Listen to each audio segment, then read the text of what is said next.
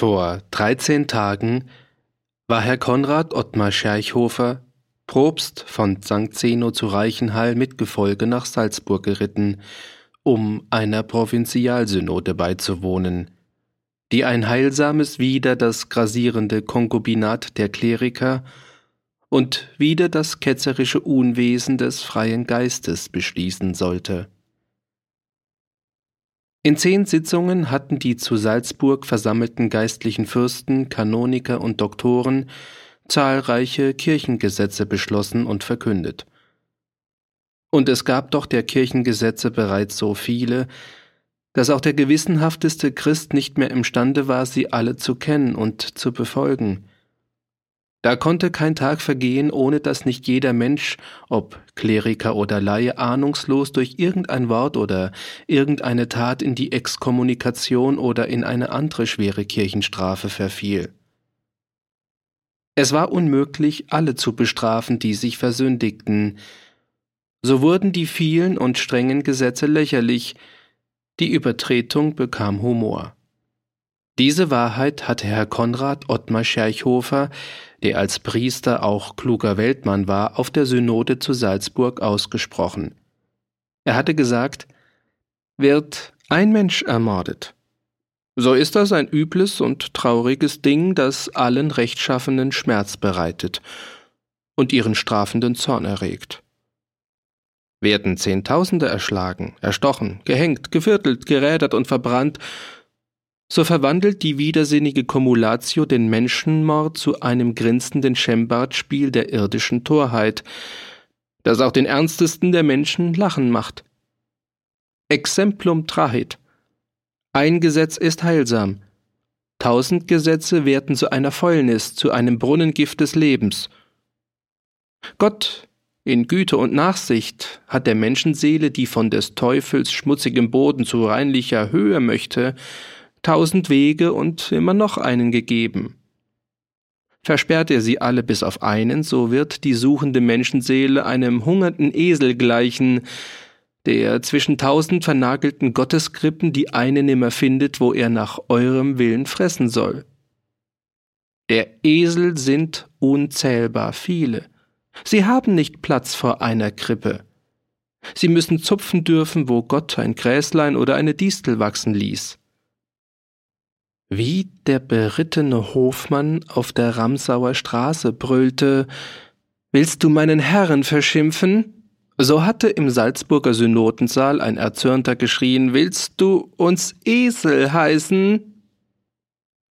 Herr Konrad Scherchhofer hatte lächelnd erwidert Ich darf auch andere heißen, was ich mich selber heiße. Vermute ich auch, dass ich unwürdiger bin als ihr seid, so glaube ich doch kein schlechter Mensch zu sein. Ich bin als Mensch so gut, wie es die anderen mir zu sein gestatten, und diese anderen sind, wie ich bin und wie ihr seid, vor allem schwach von Gedächtnis. Es ist in mir nur noch ein blasses Erinnern an die Gesetze, die wir gestern und ehegestern verkündet haben, und heute zur Nacht in einer schlaflosen Stunde begann ich nachzurechnen. Wie oft ich als abschreckend schlechter Christ und als leidlich guter Mensch in den 180 Tagen dieses halb erfüllten Jahres schon dem Kirchenbann und eurer Hölle verfallen musste. Lasset mich die kummervolle Zahl verschweigen, die ich gefunden, als ich beim Rechnen an die zwanzig Mal mit meinen Fingern zu Ende war, da hatte ich verdammenswerter Sünder die Vision eines Heiligen und sah, wie Gott in seiner reinen Himmelsglorie heiter lächelte. Ihr, meine würdigen Brüder in diesem geweihten Saale, lasset einen Trompeter kommen und heißt ihn hinausblasen zum Fenster, bis da drunten die guten Menschen zusammenlaufen nach Tausenden. Dann leeret einen Karren Sand zum Fenster hinaus, in dessen ein kräftiges Lüftlein bläst, und jedes verwehte Sandkorn wird einen Menschen treffen, der zu Bann und Hölle verdammt ist, nach irgendeinem von euren vielen Gesetzen. Und zahllose Sandkörner werden es sein, die der Wind zurückbläst, in diesen Saal.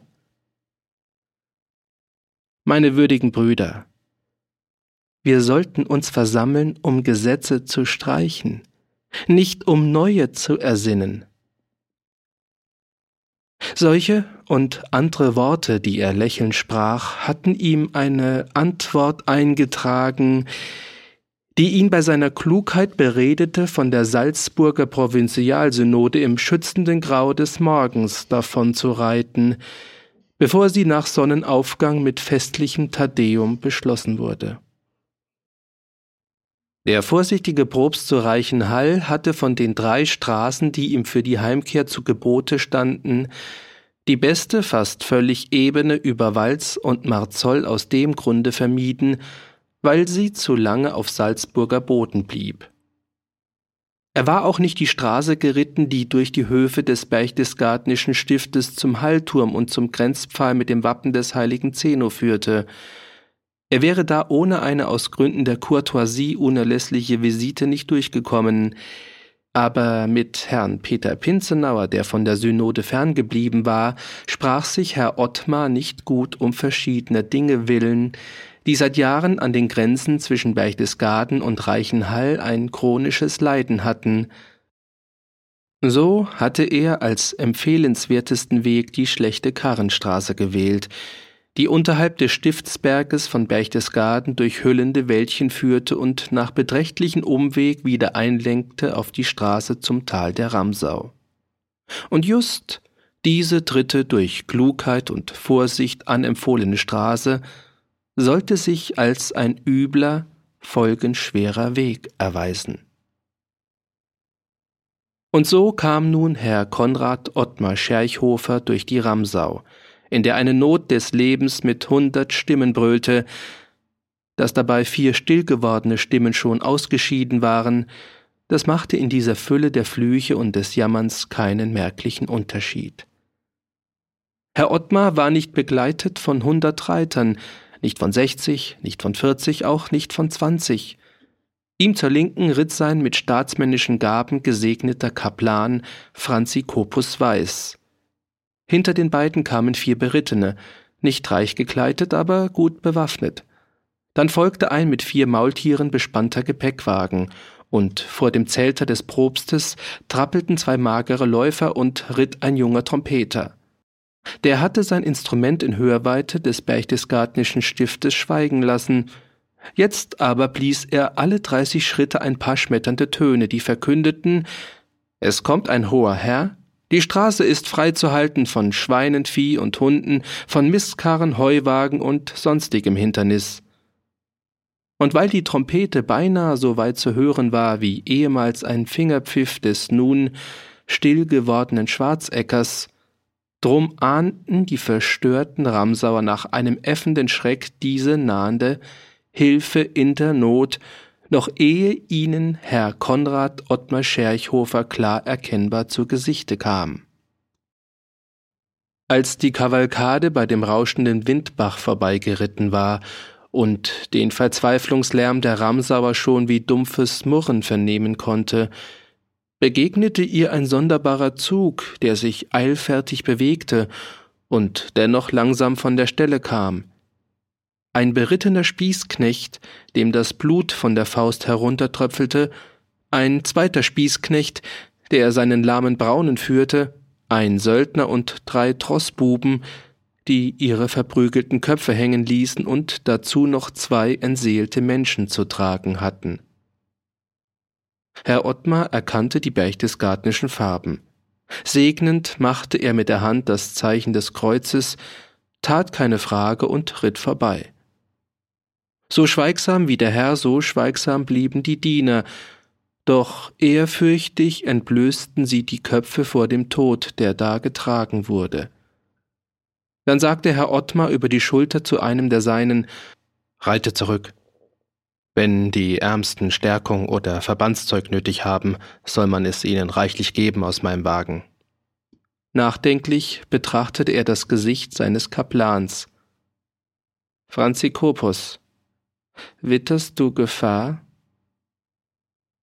Ich glaube, hier ist geschehen, was nützlich werden kann. Der Kaplan lächelte. Betrachte dir die Lage und Biegung dieses wundervollen Tales, geliebter Herr.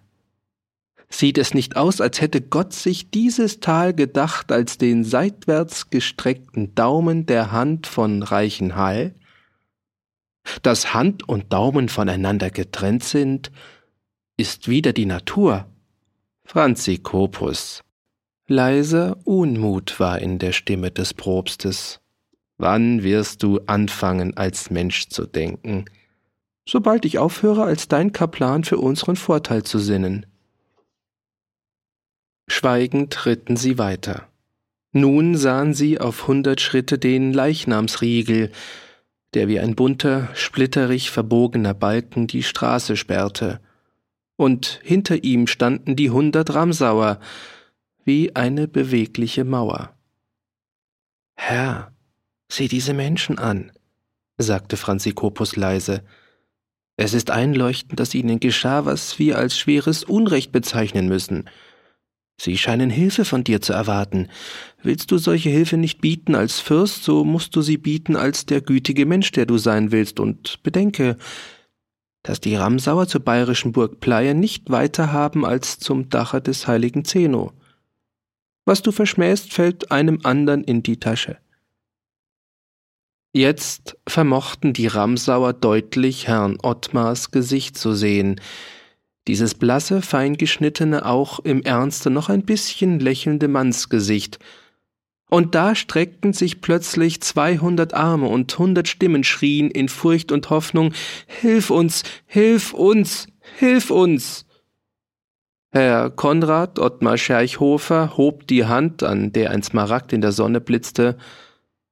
Fast lautlose Stille entstand, und die Ache rauschte. Ihr guten Leute, ich sehe Blut und Tod vor euren Füßen, sehe Gram und Sorge in euren Gesichtern. Was ist da geschehen? Seid ihr Gebüßte, die ein Unrecht begingen? Alle Stimmen kreischten. Bei uns ist das Recht, das Recht! Wieder hob Herr Ottmar die Hand. Einer redet. Viele schrien, Richtmann, jetzt tu das Maul auf, red! Hohnotter streckte sich. Sein Gesicht war aschgrau, sein Auge traurig. Ich red nit. Richtmann bin ich nimmer. Mein Stab ist zerschlagen. Erst muss mir der Fürst einen neuen geben, nachher red ich. Aber bei dem, was heut die Knotschaft will, Hilf und Spruch wider unsern Fürsten von einem fremden Herrn heischen. Da tu ich nit mit.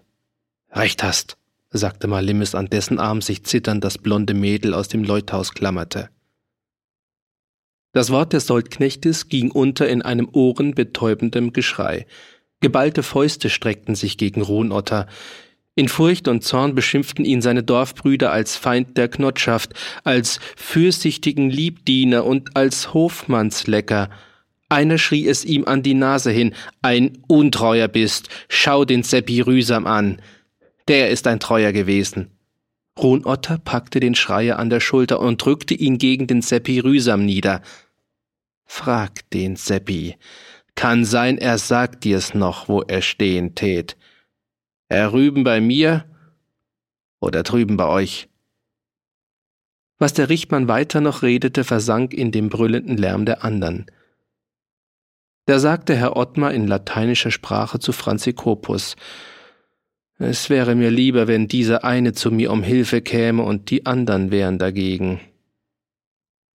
Der Ältestmann der Knotschaft, der etwas rot und grau geflecktes zwischen den Händen hatte, stieg über den Seppi Rühsam hinüber, trat vor den ruhig am Zaune kauenden Zelter des Propstes hin und erzählte die Geschichte der Hengmoser Ochsen und der siebzehn gepfändeten Milchkühe. Ganz ehrlich erzählte der Ältestmann diese Geschichte, genau aufs Härchen, wie er sie erlebt zu haben glaubte – und dennoch war diese Geschichte etwas völlig anderes als die Wahrheit. Aber das Recht, von dem der Ältestmann berichtete, konnte er beweisen. Mit zitternden Händen hob er zu dem Probste den knitterbrüchigen, vom grauen Sattelschmutz des Marimpfel und vom roten Blut des Sepirysam befleckten Weidbrief hinauf. Herr Ottmar zog die Hand zurück. Franzikopus, lies.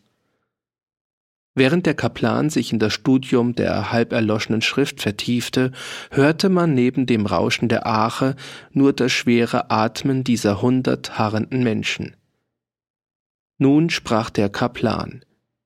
Zu seinem Herrn nur, doch seine Stimme klang so laut, als spräche er zu vielen. Herr, das ist klares Recht. Da fehlt kein Hauch und kein Stäublein. Auch Wachs und Siegel waren da. Man erkennt noch deutlich die Stelle. Ich muss entscheiden, dass diesen braven Leuten schweres Unrecht geschah. Ruhnotter sagte, das haben die mutwilligen Knecht, er wurde von hundert Stimmen überschrien, während Franzikopus dem Ältestmann das rot und grau gefleckte Pergament zurückgab.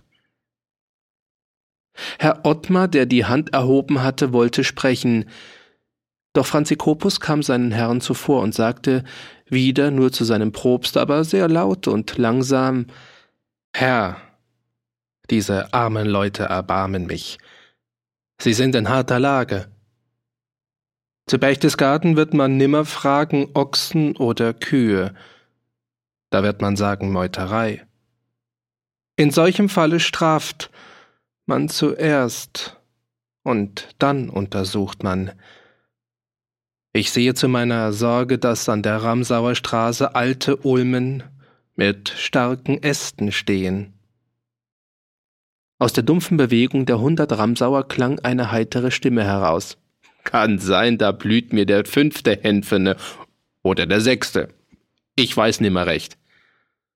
Franzikopus guckte einen Augenblick verwundert den stämmigen Soldknecht an, dann sprach er bekümmert weiter. Kommen die Exekutierer, so werden diese guten Menschen aus Irrtum ihres Fürsten morgen ärmer sein um viele Ochsen, Kühe, Ziegen, Schafe und Schweine, auch ärmer um einige Köpfe. Nein, lieber Herr, es liegt mir ferne, diesen redlichen Leuten einen unbegehrten Rat erteilen zu wollen.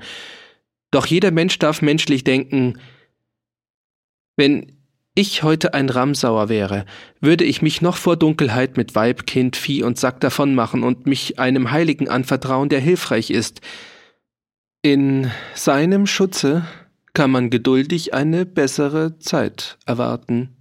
Runotter rief, solang ich in mir noch einen redlichen Schnaufer hab, will ich nit hoffen, dass die Knotschaft sowas tut. Schnell redete der Kaplan in den Lärm hinein, der diesen Worten folgte. Gewiss nicht. Nein, ihr müsstet Recht bei eurem Fürsten suchen. Er kann auch gnädig sein. Wenn er es immer wäre, müsstet bei so redlichen Menschen, wie ihr es seid, dieses schöne Tal ein Haus des Glückes in einem Rosengarten sein. Ein gütiger Fürst macht seine Bürger froh und füllt die Truhen seiner Holden mit dauernden Schätzen. Meines Herren schönes friedliches Hall heißt nicht umsonst das Reiche. Wir Chorherren zu Hall sind arme Leute, die sich mit trockenem Brot begnügen, doch meines Herrn Untertanen leben in Überfluss, in Freiheit und Freude. Bei manchem Nachbar ist es umgekehrt. Ein so sehnsüchtiger Lärm entstand, dass Herr Ottmar wieder die Hand heben musste. Er betrachtete seinen Kaplan mit einem ehrlichen Blick des Unwillens und sprach Ihr Leute, hört nicht auf diesen Schmeichler, Suchet Recht und Gnade bei eurem Fürsten, wie es sich für treue Holden gebührt. In seiner Stimme kam ein seltsam unsicherer Klang, als müsste er aus dunklen Gründen sprechen, was er selbst nicht sagen wollte. Solltet ihr gerechte Gnade bei eurem Fürsten nicht finden, dann mögt ihr in Gottes Namen tun, was euer verbrieftes Recht entschuldigt und eure bittere Not begehrt. Er gab seinen Leuten einen Wink, Der eine Läufer hob den Seppi rühsam zur Linken hin, der andere zog den Schwarzecker um eine Menschenlänge nach rechts, und Herr Ottmar Scherchhofer begann zu reiten. Viele Hände streckten sich zu ihm hinauf, viele Stimmen bettelten und fragten. Herr Ottmar sprach kein Wort mehr, doch immer wieder machte er segnend das Zeichen des Kreuzes mit der schlanken Hand, daran der Smaragd seines Hirtenringes in der Sonne blitzte. Und als die verstörten Menschen den Zelter des Propstes umdrängen wollten, ritten die vier Bewaffneten mit freundlicher Achtsamkeit neben ihren Herren hin, die Pferde begannen zu traben, der nachkommende Wagen ratterte hinter den galoppierenden Maultieren, die Läufer sprangen voraus und der Trompeter blies von Zeit zu Zeit drei schmetternde Töne. Franzikopus lächelte behaglich. Doch Herr Ottmar hatte ein missmutiges Gesicht. Er war unzufrieden mit sich selbst und während der tobende Lärm der Ramsauer hinter ihm zu versinken begann, sagte er leise Heute bin ich schon wieder siebenmal des Kirchenbannes und der Hölle schuldig. Nicht um dieser letzten Stunde willen. Klugen Erwerb begreift und verzeihet die Kirche, von Gott weiß ich es nicht mit Sicherheit, aber ich traue ihm das Beste zu und hoffe, er wird die guten Ramsauer noch heute zum heiligen Zeno schicken. Franzi Kopus, manchmal redest du wie ein Verbrecher. Manchmal siehst du aus wie ein nützlicher Mensch. Zu welcher Gattung gehörst du? Der Kaplan schmunzelte.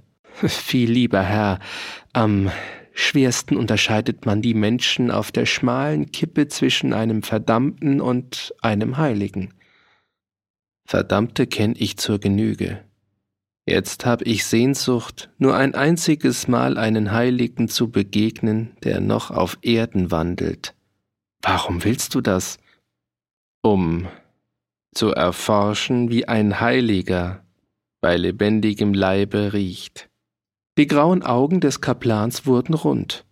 Ich verstehe meinen geliebten Herrn nicht. Dann will ich es dir erklären. Menschen, die eine das reinliche Maß übersteigende Liebe zu Tieren besitzen, riechen bitter und schlecht. Tiere, die eine tiefe Neigung zu Menschen fassen, bekommen in des geliebten Menschen Nähe einen köstlich duftenden Atem. Wie schön und rein muss jeder Hauch eines Menschen werden, wenn er zu lieben beginnt, was wertvoller ist und höher steht als seine eigene Erbärmlichkeit. Du, Franzi Kopus, säuerst. Ich fürchte, es wird mit dir ein böses Ende nehmen. Heiter lachte der Kaplan. Doch plötzlich spähte er über die Straße voraus und sprach das ist heut ein Tag der Dinge, die vielfältig sind und doch immer ein gleiches bleiben. Wir haben den Tod auf den Schultern des Lebens gesehen und den Tod im Staub der Straße. Jetzt kommt der Tod im Sattel. Wir wollen abseits reiten, lieber Herr. Jedes dritte Omen macht mich abergläubisch. Sie ritten von der Straße gegen die Wiesen hinaus, und weil sie sich vom Ufer der Ache entfernten, deren Rauschen stiller wurde, hörten sie wieder deutlich den Stimmenlärm der Ramsauer. Die lieferten einander von Nase zu Nase ein erbittertes Wortgefecht, bei dem schon bald die brüderlichen Fäuste zur Mitwirkung bereit erschienen. Der Haufe, der vor dem Hof des Leuthauses durcheinander wühlte, hatte sich durch Zulauf noch vergrößert, und immer neue Menschen kamen von allen Seiten über die Wiesenhügel heruntergerannt. Von den Kindern standen die einen in Neugier oder mit erschrockenen Gesichtern herum, andere pritschelten heiter in der Ache, warfen Steine nach den Forellen oder trieben sonst wie ihre gewohnten Spiele. Die Ordnung der Knotschaft war völlig in Fransen gegangen. Nicht nur die Spruchbaren redeten, alle schrien durcheinander Männer und Weiber, Erbrechter und hörige Schupfgütler. Nur ein einziger schwieg.